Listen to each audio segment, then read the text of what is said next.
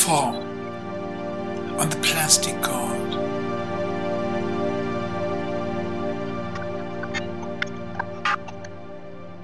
From the abyss of philosophy. In philosophy, the Spirit of God hovering over the waters has been replaced by reason. So the principle of reason is nihil est sine ratione, Leibniz. Nothing is without reason. Heidegger took on the ambiguity of ratio and traced reason back to its ground, but also to the practice of reckoning. The latter he introduces, according to etymology, as an aligning. To reckon means to direct something according to something, to imagine something as something. If the philosopher's intention is to make his readers think about the beginnings of philosophy in Greek terms, this approach, in spite of all its linguistic acrobatics, leads into the abysses from which those with less profound minds know how to rescue themselves by declaring, without further ado, the beginning of philosophy, indeed Greek culture, to be a miracle. Guided by Heidegger, one finds oneself at the primordial words of the Greek philosophers, the equation of being and reason, being and physis, and finally at Heraclitus' riddle of words, the being fate a child it is, playing the board game. In this context, there is a passage in Heidegger's lecture which identifies the contemporary concept of information and thus the machine as the authoritative social device by which the dominion of man over the whole of the earth and even over the outside world of this planet can be served. Despite this insight, Heidegger's attempt to uncover the ground of philosophy remains dark just as the genesis of the machine remains a blank in his work. One reason for this silence is arguable that Heidegger, recalling the Sega, stops at the great thinkers, a fixation making it impossible for him to descend into those historical apocrypha for which no author known by name is responsible. In our imagination, however, the beginning of the machine still lies before all philosophy. To substantiate this is not difficult. If we only take the aforementioned Wolffian definition of the machine, a machine is a composite work whose movements are founded in the kind of composition, it is unmistakable that the alphabet represents a conditio sine qua non. Here we have an intellectual mechanism before us which breaks down a wholeness into individual elements, indeed which, the form of logic, releases an intellectual mechanism that has driven thought for a good 2000 years.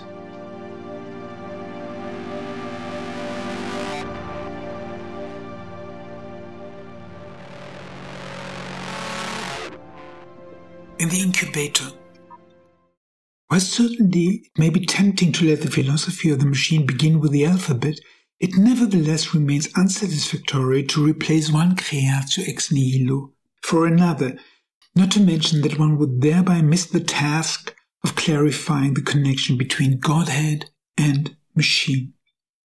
To approach this endeavor, let us quote as a kind of motto a remark by the psychoanalyst Jacques Lacan, who postulated that the gods come from the field of the real. That means they stand for forces essential to life and survival of a society, if it's a society that depends on agriculture, it's not surprising that people pay homage to fertility deities responsible for property, yet they fear the deities of nature who make human striving come to nothing. Religion is a mirror of human practices, supplemented by all the fantasies with which one can defy life's adversities and ensure one's actions success.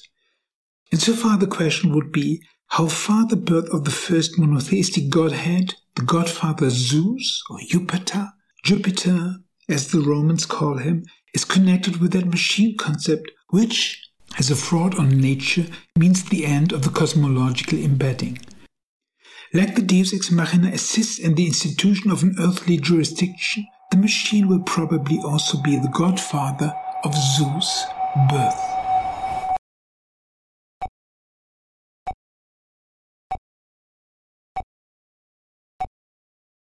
Myth of birth.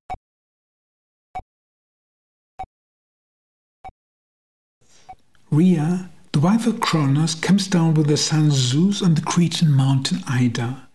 To protect the child from the jealous, child devouring father, she calls on little beings to help, the so called dactyls.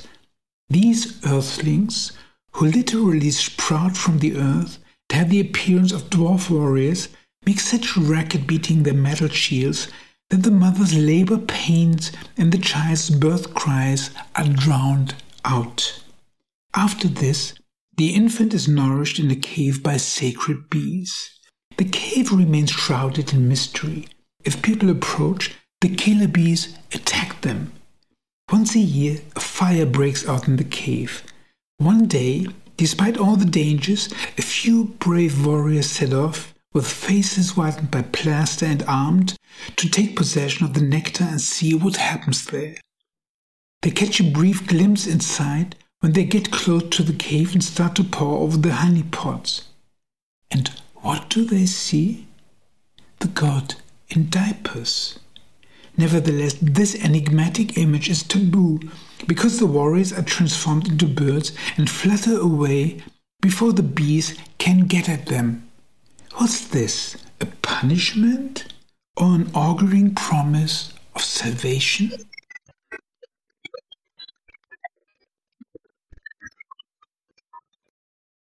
Mechanical engineering.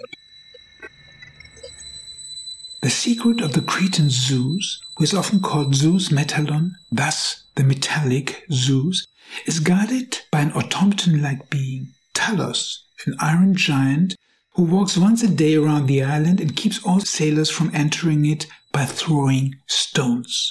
Obviously, an arcanum is guarded on the island, but what is it?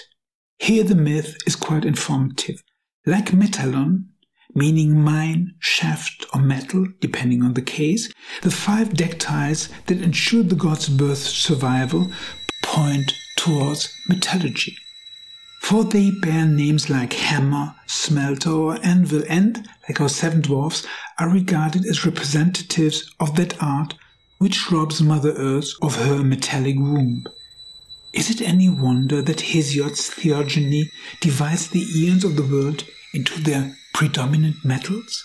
So the golden age is followed by a silver one, then a bronze one, and finally, after the reign of the heroes and demigods, the iron one, which begins the reign of Zeus, the godfather.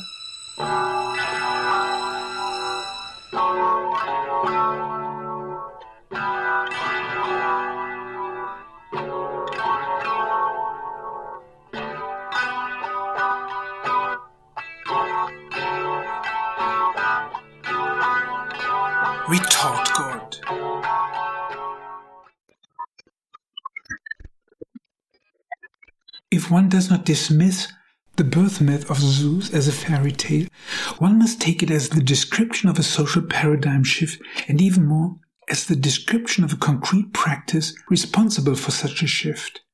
With this assumption, the answer is not long in coming. Effectively, the narrative of the birth and infancy of the god refers, albeit in a coded form, to a technique responsible for the wealth of Greek society, the casting of bronze, or more precisely, the process of the lost form, also called lost wax casting or cire perdu.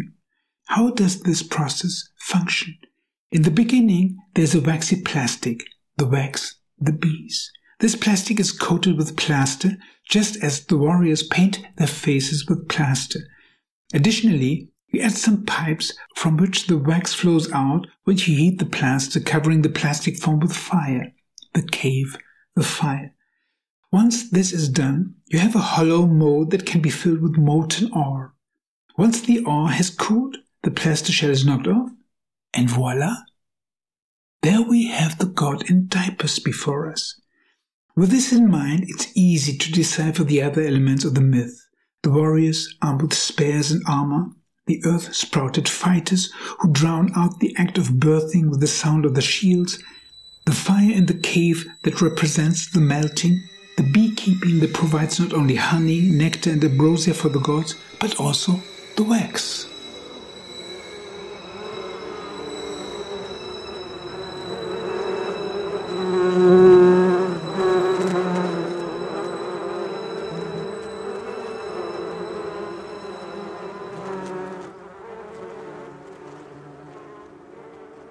Wax, molten ore. In both cases, it's basically a mastery of nature. You get a malleable mass that can be transformed into something else at will. Glowing magma from which spring gods and men alike. Prima materia, the information before the information.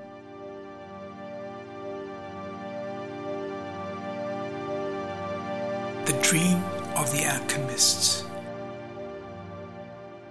In the ideas of sanctity in earlier societies, metallurgy is understood as a gynecological process, except that it refers to the womb fruits of Mother Nature.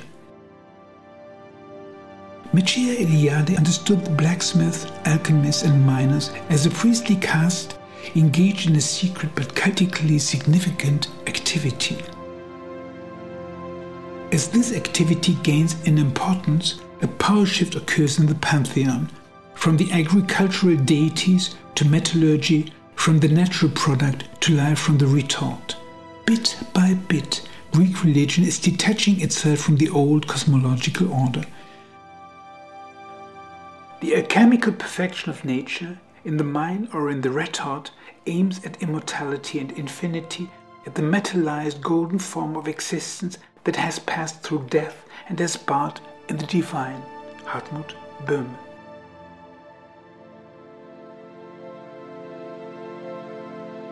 Automatism.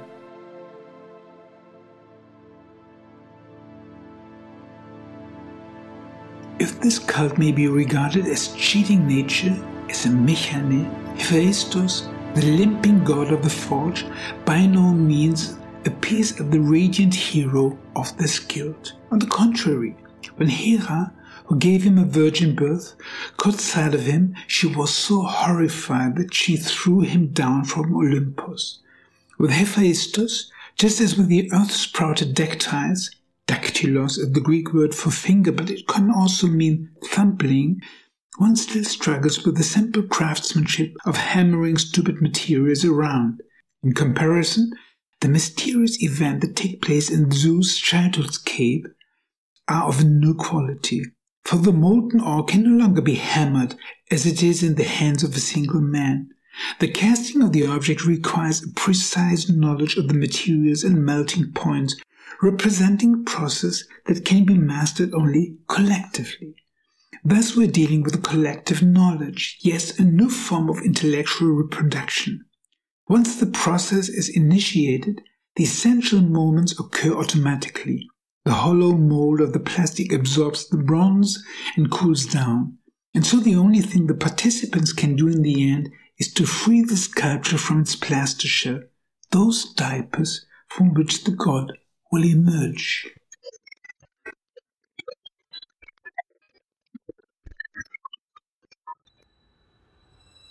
In the attribute of metallon, intended for the Cretan Zeus, is reflected the social practice of mining and metal extraction.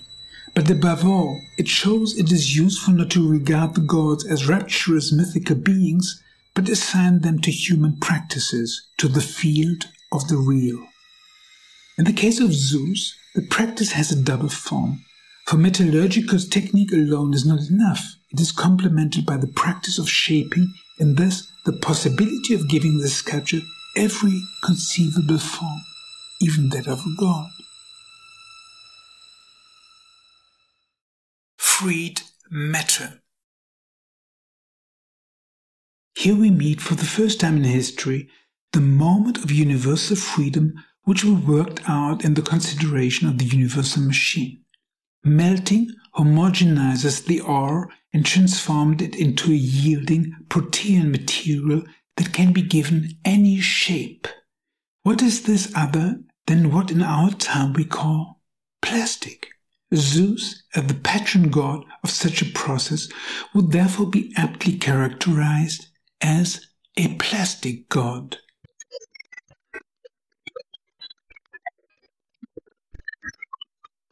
In the process of the lost form lies the decisive technical craftsmanship in knowing the metallurgical aspects of the process, how to reach the temperatures necessary to make and use metal alloys, how to fill the hollow mold, how to let it cool, and finally, how to free the sculpture from its shell. But this knowledge only covers the material aspect of the event, for all this is preceded by the shaping aspect, that waxy positive which eventually gives the molten ore this or that form. In the possibility space of shaping, the material world is liquefied in the same way software liquefies things.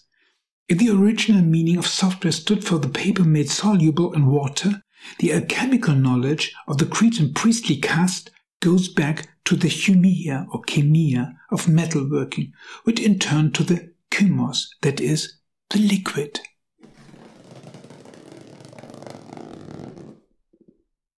Delivery of infinity.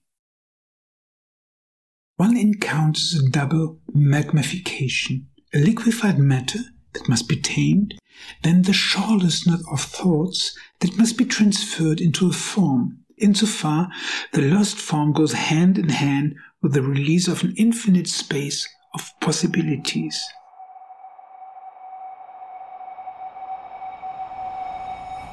The artificial birthing cave that receives the molten ore from which the god in swaddling clothes finally springs marks an intellectual reproduction more radical than everything the forged deities had produced out of hammered matter in the past. In view of this technological leap, one understands why the forge god Hephaestus can only come across as a ridiculous handyman, as a deformed, limping sidekick.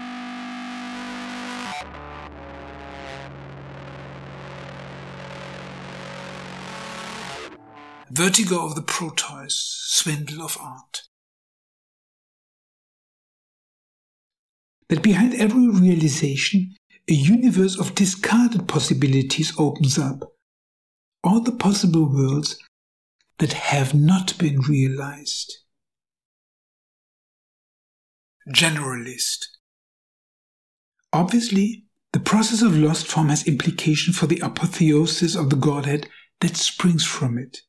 For Zeus no longer appears in the pantheon of godheads as a specialist responsible for a specific segment of reality, but as a universal godhead who bears responsibility for the world as a whole. Creatio ex nihilo. In the delirium of the imagination, another better world can be imagined. Things not to be found in nature, but only that which human ingenuity is capable of producing.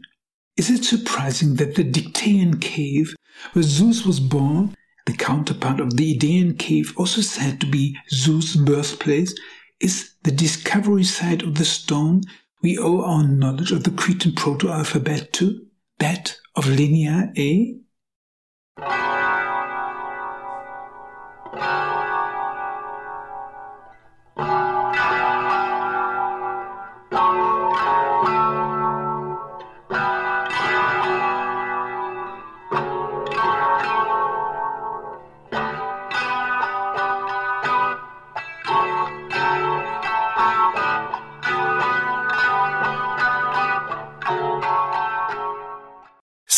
Splitter. What is the novelty that elevates the metallurgical godhead above the agriculture deities? It places things into the world that defy the seasons and, as sculptures, endure the ages. It creates eternity where the laws of the eternal return had previously reigned death and birth, birth and death. Insofar, it is no coincidence that the younger Greek godheads are always born twice once naturally, then with the help of a metallurgical trick. Like Athena, who's still growing in the womb of Metis, Zeus' first lover is swallowed up along with her mother by Zeus after he's given a prophecy that his son will overthrow him. This measure causes Zeus, in contrast to his child eating ancestors, a headache. In order to give birth to his daughter, the smith god Hephaestus breaks open his head. From his head birth springs Athena in full armor, as the myth tells.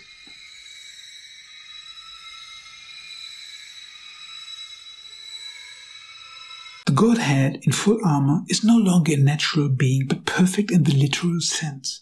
Head birth, pure thought. Plato also agrees with this idea when he translates the name of Athena as divine intelligence.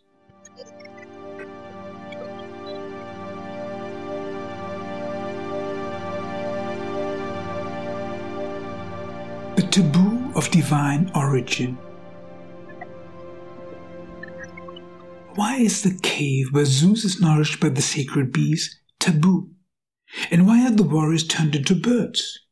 First of all, any knowledge that a society possesses about its advanced production processes is arcane in nature. The guardians of the secret knowledge exercise priestly functions. In this sense, the myth of the warriors approaching the cave of Zeus is an attempt to unravel the mystery. What are they looking for? The honey of the holy bees, which is nectar and ambrosia is the food for the gods. This promise of immortality is inherent in the meaning of the word ambrosia itself, belonging to the immortals, immortal. And just as mortals are about to acquire the food of the gods, they see what they are not allowed to see, the god in statu nascendi.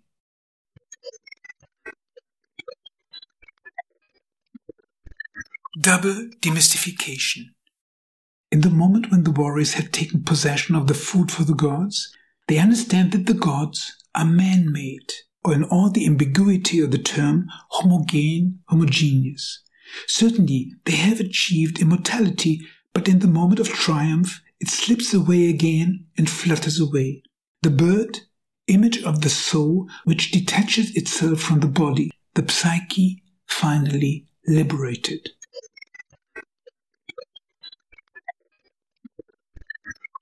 The birth of the monotheistic God, who, insofar as he was combined with the human technique and can be called a true deus ex machina, is synonymous with his end. It's not by chance that a thinker like Lucian claims that the Idaean cave is in fact the burial place of Zeus.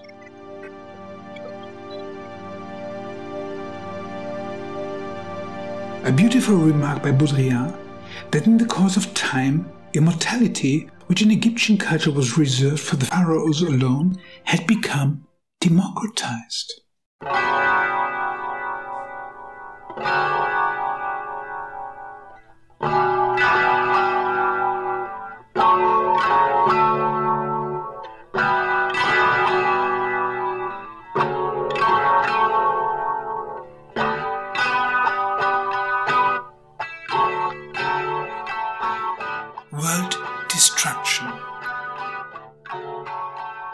With regard to the principle of reason quoted as the beginning, nihil est sine ratio, the birth of Zeus confronts us with the paradox that the ratio in the process of the lost form does not aim at something, an ontology, but at the annihilation of the material. Nothingness is the ratio. Ratio est qui nihil est, not in the sense of an absolute abysmalness, but in the form of a material annihilation, as an emptied birth cavity and a melted materiality. A late but most striking example of this way of thinking is given by the sentences in which Thomas Hobbes starts his philosophy of nature. In the teaching of natural philosophy, I cannot begin better than from privation, that is, from feigning the world to be annihilated. Because the destruction of the world is the condition for resurrecting nature in a new form, the philosophy of nature is based on the doctrine of a symbolic death, with the promise of a subsequent resurrection. In this kenogrammar, a grammar with nothingness as its subject, the resistance of matter becomes quantité négligeable, and the ideals of plastic and a liberated form from all nature come to the fore. Because the latter is based on the forgetting of prehistory, the process of the lost form, Heidegger's ratio, which traces reason back to reckoning and human facility, must necessarily miss the birth cave of philosophy. If one nevertheless wanted to insist on the sentence of reason, one would have to reformulate it. Nothing is reason without which nothing is. whereby, as we know, this nothing goes back to the artifice of the mechane, the deception of nature. But since Heidegger, despite his sensitivity with regard to the information age, doesn't look at the machine, he falls into the vertiginous swindle of all tautologies. What does reason mean? Being means reason. Reason means being. Here everything turns in a circle. We are caught in a whirlwind. Thinking falls into perplexity. If we bind the appearance of the enduring entity, which appears uncreated, unchangeable, and imperishable, back to the process of its fabrication, it becomes apparent that the God does not descend to us by his own authority, but that we face the phantasm of the machine. When the goddess Athena lowered onto the stage as Deus ex machina says, For no mother became me who bore me. No, full heart I praise all that is male, except marriage.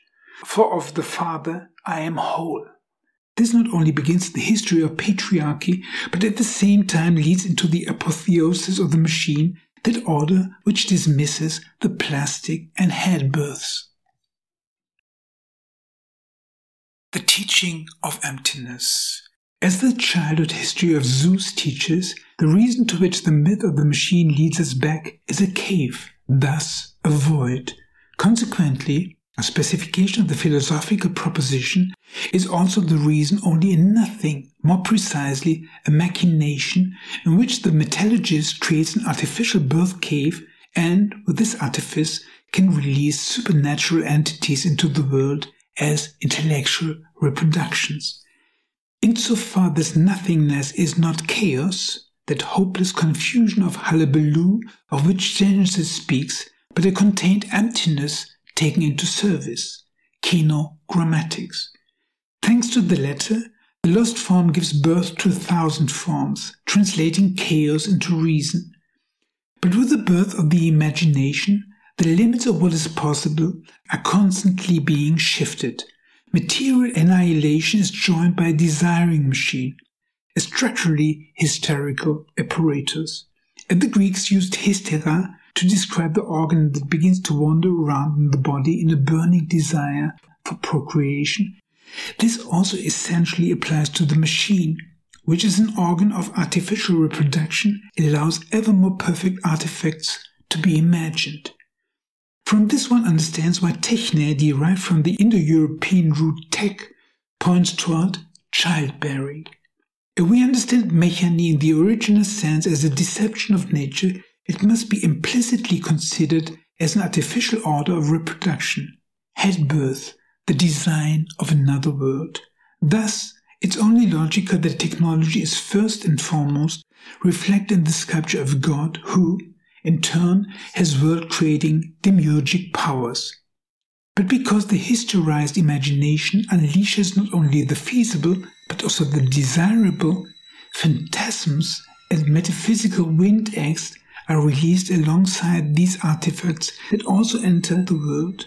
That simulacra produced in this way were not taken entirely at face value, even in antiquity, is also reflected in the fact that the Romans referred to the casting of statues as ars fingendi, the art of producing simulacra.